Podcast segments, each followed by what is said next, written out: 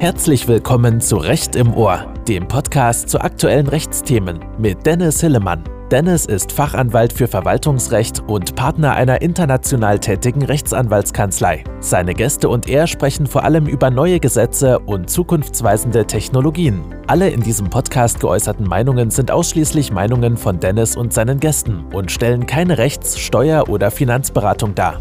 Wir wünschen euch viel Spaß. Hallo und herzlich willkommen zu einer neuen Folge von Recht im Ohr. Mein Name ist Dennis Hillemann, ich bin Fachanwalt für Verwaltungsrecht und Partner der Rechtsanwaltskanzlei Field Fischer. Bundesweit beraten mein Team und ich zurzeit sehr viel zum Thema Überbrückungshilfen. Und genau dazu habe ich heute einen Gast aus meinem Team geholt, Rechtsanwältin Tanja Ehls, die dort ganz viele Unternehmen berät, ganz vorne mit steht, wenn es um Klagen und Widersprüche geht. Hallo Tanja, schön, dass du dabei bist. Ja, hallo, ich freue mich auch sehr. Tanja, magst du dich einmal mal kurz den Zuhörern vorstellen, kurz mal deine Vita beschreiben und worauf du dich so konzentrierst allgemein, auch neben den Überbrückungshilfen? Ja, klar, sehr gerne. Also Tanja Ehls, ich ähm, bin Rechtsanwältin seit 2017 im Bereich öffentliches Recht, Verwaltungsrecht. Genau, und seit äh, 2018 ähm, arbeiten wir beide ja auch äh, schon zusammen. Ähm, ich bin schwerpunktmäßig im Bereich Fördermittelrecht, Verwaltungsrecht, aber auch Verwaltungsprozessrecht ähm, tätig. Genau, und äh, seit 2021 jetzt mittlerweile bei der Kanzlei Field Fischer. Genau, sind wir zurzeit rüber, äh, sind wir damals zusammen rüber gewechselt und arbeiten auch weiter sehr vertrauensvoll zusammen, wo ich mich auch sehr freue. Ja, und zurzeit da steht das Thema Überbrückungshilfen ganz klar im Fokus bei dir. Gerade bei dir rufen auch ganz viele Steuerberaterinnen und Steuerberater an. Kannst du uns einmal mal kurz erzählen, was du dort so grundsätzlich machst, was da gerade so passiert? Ja, genau. Also wir bekommen äh, mittlerweile täglich mehrere Anrufe und helfen da auch äh, kurzfristig sozusagen mit unserem äh, Rechtsrat. Ähm, es geht letztlich darum, dass äh, ja alle Überbrückungshilfen äh, letztlich hier betroffen sind ähm, mit äh, Fragestellungen in rechtlicher Hinsicht. Es geht um Teilablehnung, um Rückforderungen aber auch um noch laufende Antragsverfahren, ähm, wo wir in Bezug auf bestimmte Rechtsfragen dann eben Gutachten erstellen, um äh, sozusagen dann hier die Entscheidung der Bewilligungsstellen zugunsten des Antragstellers dann dort auch noch zu beeinflussen. Und ähm, natürlich ist es so, dass wir aber auch in vielen laufenden Widerspruchsverfahren und Klageverfahren unsere Mandanten, die Unternehmen unterstützen. Genau. Und worum geht es eigentlich grundsätzlich vielleicht bei den Überbrückungshilfen? Dass du, vielleicht wissen das nicht alle Zuhörer, dass du einmal ganz kurz beschreibst, was diese Überbrückungshilfen nochmal sind und warum sie vielleicht auch für Unternehmen so wichtig sind. Genau, die Corona-Überbrückungshilfen haben ihren Ursprung äh, in der Corona-Krise und in den Umsatzeinbrüchen, die natürlich dort für die meisten Unternehmen ähm, ja mit einhergingen. Und ähm, die verschiedenen Corona-Überbrückungshilfeprogramme dienen letztlich dazu, dann auch hier so zu sagen, die ungedeckten Fixkosten, die dann entstanden sind, hier durch staatliche Förderungen ähm, ja wieder auszugleichen und grundsätzlich ist es so, dass eben hier dort dann alle Unternehmen oder nicht alle unter bestimmten Voraussetzungen Unternehmen beantragsberechtigt waren, hier sozusagen äh, sich finanzielle Förderungen vom Staat äh, sozusagen zu holen. Genau. Und welche Rolle spielten dabei die Steuerberaterinnen und Steuerberater, wenn du das nur ganz kurz erklären kannst? Ja, die Steuerberater und Steuerberaterinnen äh, hatten und haben auch immer noch hier die Aufgabe und Funktion des prüfenden Dritten, ja, die vor allem ähm, hier die Anträge dann ähm, ja auf Plausibilität letztlich geprüft haben, eingereicht haben und das gesamte Zahlenwerk, was natürlich entsprechend auch den Bewilligungsstellen ähm, zugänglich äh, zu machen ist, hier dann vorbereitet und eingereicht haben. Besonders viel los ist ja bei den Überbrückungshilfen 4. Kannst du dort einmal beschreiben, was du da für Zeit für Anfragen erhältst und auch einmal kurz, welchen Zeitraum diese Förderung eigentlich umfasst? Genau, also Förderzeitraum war hier dann der Januar 2022 bis Juni 2022 mhm. und die Anfragen, die wir aktuell erhalten, sind dann tatsächlich diejenigen, dass wir ähm, teilweise noch laufende Antragsverfahren haben. Ja, es ist wirklich immer noch so, dass die Anträge nicht alle beschieden sind. Ja. und dort dann eben Rückfragen in tatsächlicher, aber auch sozusagen natürlich in rechtlicher Hinsicht äh, kommen. Das ist so die eine Konstellation. Die andere Konstellation ist dann, dass ähm, jetzt sozusagen die ja eine große Anzahl an Teilablehnung oder auch Komplettablehnung, aber auch schon erste Rückforderungsbescheide ähm, sozusagen ähm, rausgesendet werden. Und die Gründe für Ablehnung sind dann schon vielfältig. Wir sehen aber gerade jetzt bei den Überbrückungshilfen 4 einen Schwerpunkt darin, dass jetzt hier der Corona-bedingte Umsatzeinbruch von den Bewilligungsstellen bezweifelt wird. Ja, und wir sehen auch ähm, gerade auch in diesen Fällen, aber im Allgemeinen, dass die Begründungen der Bewilligungsstellen dadurch äh, dabei wirklich sehr schwach sind und teilweise auch kaum nachvollziehbar sind. Was empfiehlst du da den Anrufern, wenn sie sich bei dir melden? Natürlich kommt es da letztlich auf den Einzelfall auch immer hin an und äh, in welcher Position äh, und Verfahrenssituation man sich jetzt natürlich gerade befindet. Ja, also ist man noch im Antragsverfahren oder hat man jetzt nun schon einen Bescheid ähm, erhalten? Ähm, aber es ist grundsätzlich der Erfahrung nach so, dass es von vornherein jetzt erstmal schon Sinn macht, weil auch die Begründungen teilweise wirklich qualitativ schlecht sind oder sehr oberflächlich oder gar nicht nachvollziehbar sind, dass man in jedem Falle doch eine, einen Widerspruch oder eine Klage in Erwägung ziehen sollte. Ja. Und was, was ja dann immer häufig gefragt wird, die Leute haben dann ja Sorge, weil sie haben in der Regel ja nur einen Monat Zeit für einen Widerspruch oder eine Klage. Muss man dann gleich alles begründen? Nein, das ist nicht so. Also die Widerspruchsfrist und die Klagefrist, die sind natürlich fix, die sind gesetzlich vorgegeben, die muss man einhalten, äh, wenn man das grundsätzlich auch in Erwägung zieht. Aber die Begründung sozusagen, die unterliegt zunächst erstmal keiner Frist. Und ähm, ja, eine sinnvolle Herangehensweise ist an der Stelle einfach, dass man hier zunächst fristwahrend ähm, Widerspruch oder Klage erhebt und sozusagen die Begründung dann folgen lässt. Mhm. Das heißt, was, äh, man nimmt dann erstmal Akteneinsicht, vermute ich. Genau, die Akteneinsicht ist da erstmal sinnvoll, äh, vor allem vor dem Hintergrund, dass die Begründungen wirklich dann äh, an der Stelle häufig auch ähm, nicht nachvollziehbar oder sehr oberflächlich sind, aber auch um hier das Antragsverfahren und letztlich vor allem die Erwägung der Be Bewilligungsstellen nachvollziehen zu können, ähm, ist es sinnvoll, da erstmal Akteneinsicht zu nehmen, ja, um sich diesen ganzen Verlauf anzuschauen. Und auf der Basis lässt sich dann einerseits natürlich eine Klage viel besser und sinnvoller auch für den Antragsteller begründen oder auch eben ein Widerspruch. Und es lassen sich natürlich auch die Erfolgsaussichten ähm, letztlich dadurch besser einschätzen. Mhm. Sehr schön. Und wie, wie schätzt du allgemein so die Praxis der Bewilligungsstellen ein? Was siehst du dort? Du hast eben schon was gesagt von den schwachen Begründungen. Kannst du uns da einfach nochmal so eine Idee geben, wie du das persönlich siehst? Genau, also es ist so, dass die ähm, ja nicht aussagekräftigen schwachen Begründungen auf jeden Fall ähm, ein großer Aspekt sind, ja, die wir fast bei jedem Fall tatsächlich haben, ähm, dass man den Eindruck hat, dass da auch viel einfach mit mit Textbausteinen gearbeitet wird, die dann gar nicht immer so auf den Einzelfall passen und ähm, dann sehen wir aber auch ganz oft, äh, wenn wir dann Akteneinsicht erhalten, dass die Akten teilweise unvollständig sind oder nicht hm. geführt sind. Das ist leider auch dann ein Riesenpunkt an der Stelle, den wir dann auch äh, regelmäßig bemängeln.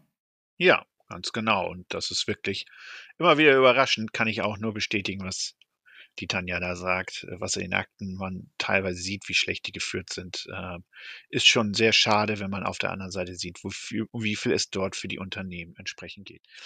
Also okay, das war ja so der Corona-bedingte Umsatzeinbruch, den du äh, genannt hattest jetzt als Fallgruppe so bei den Überbrückungshilfen 4. Was hast du denn sonst noch für Fälle auf dem Tisch? Ähm, plauder doch mal aus dem Nähkästchen, was denn noch so Highlights sind bei den Überbrückungshilfen an den Fällen, die du zurzeit hast.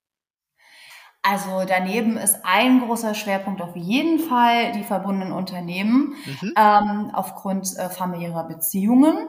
Das ist ein sehr großer Schwerpunkt. Und dann gibt es natürlich um einzelne Fixkostenpositionen auch immer noch mal wieder, die da angezweifelt werden von den Bewilligungsstellen. Kommen wir mal auf die verbundenen Unternehmen äh, zu sprechen. Ähm, da habe ich auch gerade mal einmal ganz kurz Werbung in eigener Sache, einen Podcast mit dem wunderbaren Podcast-Team vom Podcast Steuerbar aufgenommen und da haben wir schwerpunktmäßig drüber gesprochen. Aber auch die Tanja ist da ganz weit eingearbeitet, arbeitet dort ganz tief, hat auch gerade einen Aufsatz geschrieben für die Deutsche Steuerrechtszeitung zu dem Thema. Kannst du das Problem einmal aus deiner Sicht darstellen? Was, worum geht es dort grundsätzlich? Was ist das Problem? Was sagen die Bewilligungsstellen und was hältst du von dieser Argumentation der Bewilligungsstellen? Wenn du das einmal, ich weiß, es ist jetzt eine große Aufgabe, aber wenn du das versuchst, einmal zu skizzieren in ein paar Minuten. Ja, ich gebe mein Bestes.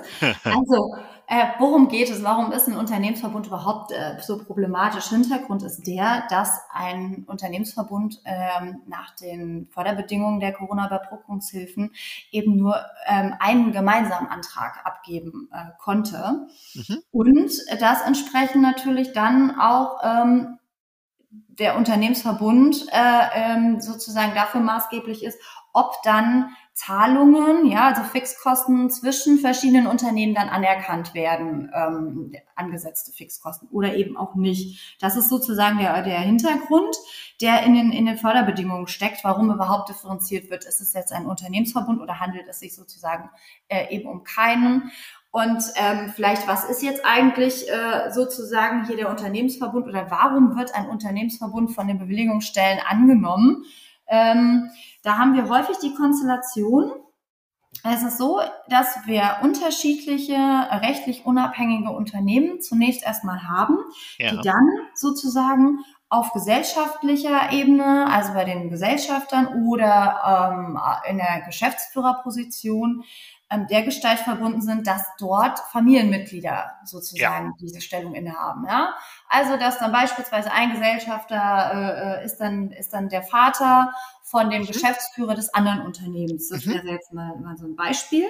Mhm. Und dann gehen jetzt, das merken wir verstärkt, ähm, seit der Überbrückungshilfe 3 Plus, aber auch jetzt bei der Überbrückungshilfe 4, dass die Bewilligungsstellen dazu übergegangen sind, allein aufgrund familiärer Beziehungen oder auch jetzt, wenn wir zwei Eheleute haben, aufgrund der Ehe, mhm. hier anzunehmen, dass sozusagen das ein Unternehmensverbund ist, dass die gemeinschaftlich agieren und äh, sozusagen hier jeder das andere Unternehmen tatsächlich sogar äh, beherrschen soll oder einen beherrschenden Einfluss hat. Ja. Ähm, allein eben aufgrund der familiären Beziehung oder der Ehe. So, und warum das hat das Nachteile für die Überbrückungshilfe, wenn du das einmal kurz erklären kannst? Genau, das hat letztlich den Nachteil, dass wenn diese beiden Unternehmen in dem Beispiel jetzt bisher Einzelanträge gestellt hatten und ja. die jetzt noch in der Prüfung sind, ähm, dass äh, sozusagen dann aber eigentlich nur ein Antrag möglich wäre, ja, dass man die Antragsberechtigung nur für einen gemeinsamen Antrag hätte mhm. und ähm, dementsprechend dann sozusagen auch nicht die volle Förderung äh, erhält. Ja. Und wenn man jetzt schon eine Förderung bekommen hat, also beide Unternehmen in dem Fall, dann hat man eben hier genau nämlich jetzt das Problem, dass eine Rückforderung ansteht der bereits erhaltenen Fördermittel. Ja, ne, in der Tat. Wie, wie, wieso ist es eigentlich so, wenn jetzt Überbrückungshilfe 3 schon beschieden wurde?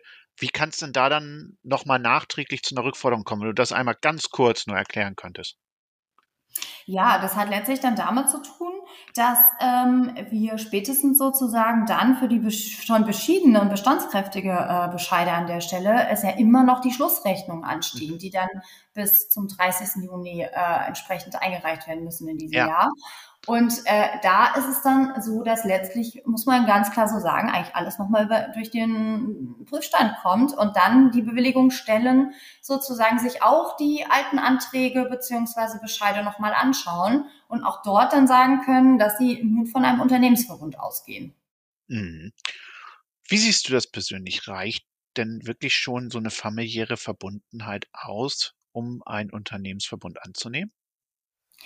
Also man muss sich natürlich den Einzelfall anschauen und auch immer ja. die Unternehmensstruktur. Aber das ist eigentlich auch schon Teil der Antwort. Man kann jetzt äh, sozusagen nicht sagen, nur weil jemand verwandt ist oder äh, es sich um Eheleute handelt, dass man hier automatisch ein gemeinsames Handeln hat und jeder sozusagen das andere Unternehmen jeweils beherrscht. Und es ist jetzt auch letztlich keine Glaubensfrage an der Stelle, mhm. sondern ähm, Ursprung ist sozusagen hier einerseits, wann ein Unternehmensverbund vorliegt und darauf verweisen die Förderbedingungen auch, ganz klar der beihilferechtliche ähm, Begriff des Unternehmensverbundes, ja, wo wir dann auch im Einzelfall natürlich prüfen, ob diese Voraussetzungen vorliegen.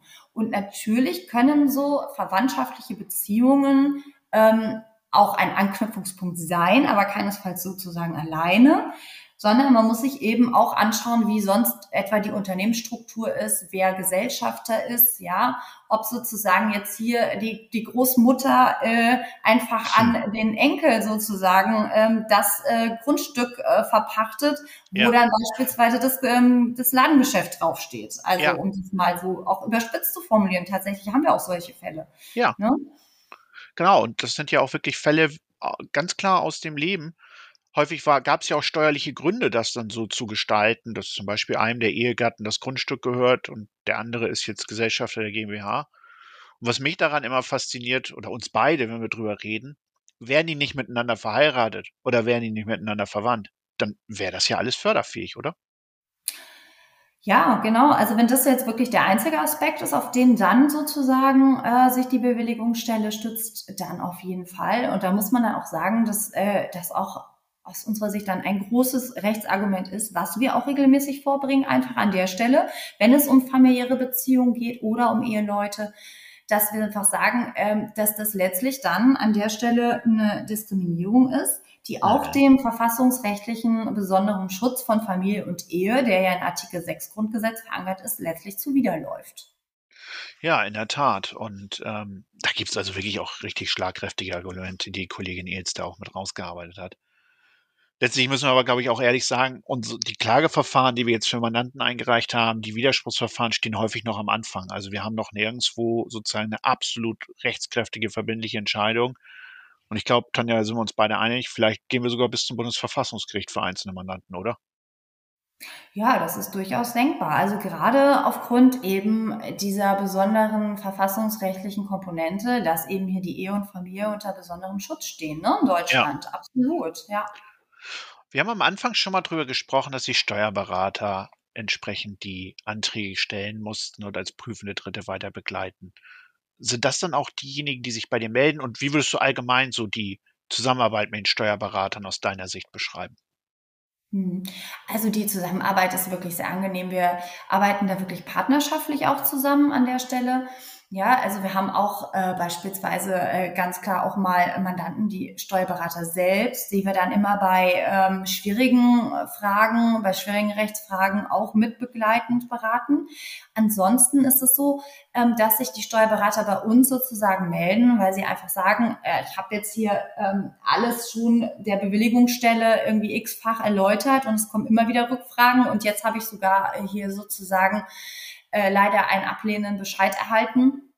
Und jetzt ähm, bin ich auf die rechtliche und beihilferechtliche äh, hm. Unterstützung sozusagen angewiesen und äh, die uns dann sozusagen dahingehend mit ins äh, Boot an der Stelle holen. Und wir sind dann letztlich auch angewiesen auf äh, die Steuerberater natürlich, weil die diejenigen sind, die ja das Antrags Antragsverfahren bis dato dann begleitet haben, eben über die sämtlichen Unterlagen, Korrespondenz und das Zahlenwerk natürlich verfügen.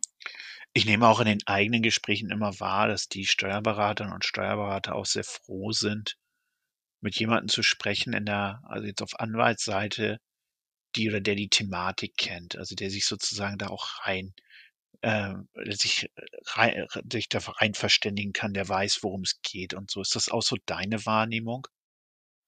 Ja, absolut. Ich nehme das auch so wahr.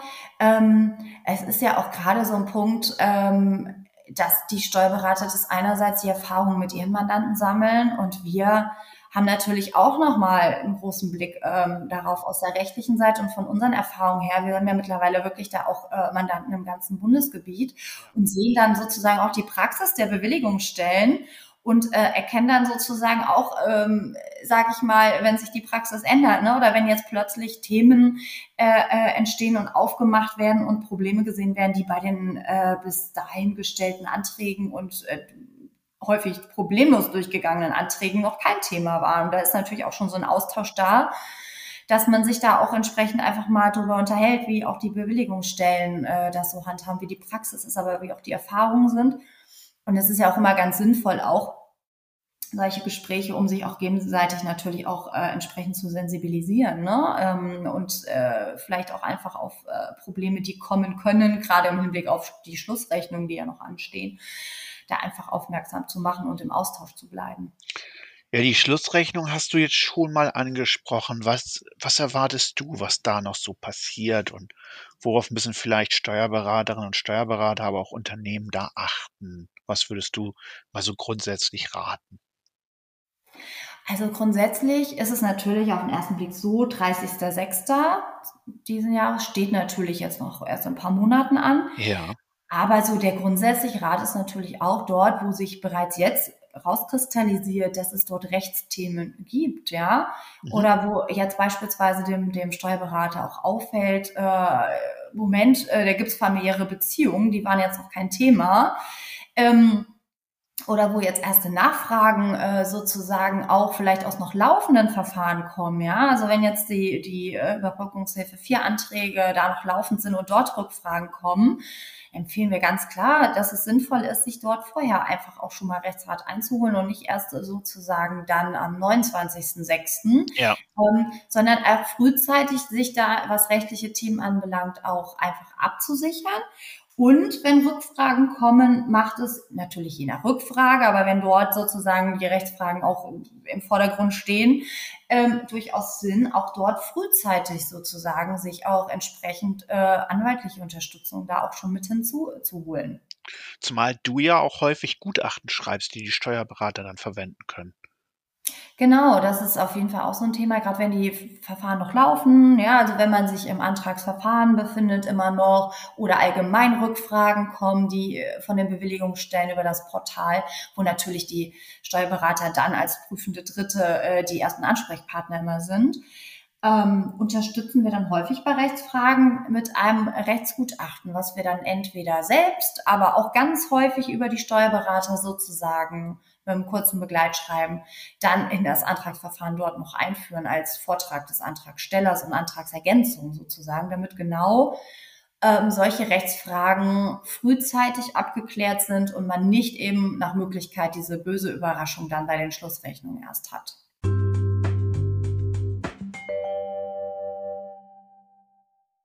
So, neben Beraten und Vertretung publizierst du ja auch viel mit mir gemeinsam. Vielleicht kannst du da noch mal kurz erzählen, was wir so publizieren und wo man das findet. Ja, gerne. Also wir publizieren im Prinzip letztlich zu diesen ganzen Rechtsfragen, die wir in der täglichen Beratungspraxis immer wieder mitbekommen. Also auch zum Thema Unternehmensverbund, aber auch Corona-bedingter Umsatzeinbruch. Dann die Rechtsprechung, die es bereits gibt, analysieren wir eben hier auch die Urteile. Ähm, ja, wo findet man das? Man findet das auf jeden Fall auf der Website von Field Fisher. Ähm, und einfach über Google. Wir haben auch verschiedene Webinarvideos, die man äh, entsprechend bei YouTube findet. Und dann haben wir Stand heute am 13.01. auch eine Annahme für eine Fachpublikation in der Deutschen Steuerrechtszeitung, wo es genau um das mhm. Thema Unternehmensverbund aufgrund familiärer äh, Beziehungen geht. Genau, das, da haben wir uns wirklich auch sehr viel Arbeit investiert, weil wir einfach auch da die Bewilligungsstellen wirklich auch fachwissenschaftlich was entgegensetzen wollten zu der derzeitigen Praxis. Ähm, denn gerade Frau Ilz und mir, also Tanja und mir, ist es schon wichtig, zu, klar zu sagen, das kann nicht sein, dass nur aufgrund familiärer Verbundenheit entsprechend hier von dem Unternehmensverbund ausgegangen wird. Tanja, jetzt ist es ja so, ähm, viele Menschen haben nicht immer ständig was mit dem Anwalt zu tun. Und man hat natürlich immer so die Vorstellung, ah, jetzt gehe ich zum Anwalt, dann bin ich gleich, wenn ich schon Hörer in die Hand nehme, bin ich 500 Euro los. Ist es, ist es bei dir auch so? Wie, was würdest du sagen? Wie sollen die Leute mit dir in Kontakt treten? Und ähm, müssen sie vor dir Angst haben? Nein, auf keinen Fall. Nein, also ähm, ich habe gute Erfahrungen damit gemacht und die Mandanten äh, auch, denke ich, wenn, wenn man mich einfach per E-Mail anschreibt oder auch gerne einfach anruft und ja. dann bespricht man sozusagen erstmal, wie der Stand ist. Eine der wichtigsten Fragen ist natürlich immer, ob eine Frist läuft, ja. ja. Ähm, das ist natürlich erstmal das Wichtigste. Und ähm, dann ist es so, dass, dass, dass ich dann auch den Sachverhalt erstmal zusammenfasse und man auch überlegt, äh, natürlich auf dem Stand, den man dann haben kann, aufgrund der Information, welches Vorgehen sinnvoll ist. So. Und ähm, das trägt man dann sozusagen auch erstmal zusammen und quasi dann erst sozusagen beginnt äh, die eigentliche Arbeit, indem man dann eben Gutachten schreibt, einen Widerspruch ähm, einlegt oder eine Klage erhebt erstmal. Genau. Ja, sehr schön. Das denke ich auch. Die Leute sollen uns anrufen, wir wollen sprechen. Und ähm, wir, haben, wir haben so viel Erfahrung inzwischen, äh, sowohl die Tanja wie auch ich. Wir kennen so viele Fälle, wir haben ein gutes Gespür, glaube ich, dafür, wenn wir wissen, da geht noch was. Oder wo wir auch mal sagen, Na, das machen wir ja auch, Tanja, ne? Da wollen wir auch sagen, das macht keinen Sinn. Ja, absolut. Also es ist dann auch manchmal wirklich eindeutig, dass es keinen Sinn Ja. macht dort auch dann, ne? Auch dann in wirtschaftlicher Hinsicht äh, einfach dann auch nicht äh, sozusagen, äh, wenn die Rechtslage klar ist, äh, dann trotzdem da Widerspruch oder Klage zu erheben. Genau, sehr schön. Tanja, es hat viel Spaß gemacht. Ich glaube, wir werden in diesem Jahr noch öfter mal zu dem Thema sprechen. Ähm, hängt davon ab, wie sich entwickelt. Wir hoffen natürlich, dass es für die Unternehmen und die Steuerberater sich gut entwickelt. Aber die derzeitige Praxis sieht ja leider ein bisschen anders aus. Ja, das stimmt. Schauen wir mal. Also vielen Dank. Mir hat es auch sehr viel Spaß gemacht. Und äh, dann gucken wir mal, was die nächsten Monate so bringt. Also bis bald dann. Vielen Dank, dass du da warst, Tanja. Sehr gerne. gerne wieder. An alle, die sich draußen uns noch zuhören, jetzt am Ende dieser Folge, wenn ihr Fragen habt zum Thema Überbrückungshilfen, wenn Sie Steuerberaterin oder Steuerberater sind und dort Mandanten haben, die dort Probleme haben oder Sie selbst sich auch bei manchen Punkten nicht sicher sind, melden Sie sich, schreiben Sie uns an, gucken Sie auf die Homepage, lesen Sie sich unsere Artikel an. Wir helfen gerne. Für uns ist das wirklich gerade das absolute Kernthema und auch eine Herzensangelegenheit dort, Unternehmen bei der schwierigen neuen Praxis zu helfen. Und wir haben viel Erfahrung und wissen, worauf es ankommt. Also, bis bald.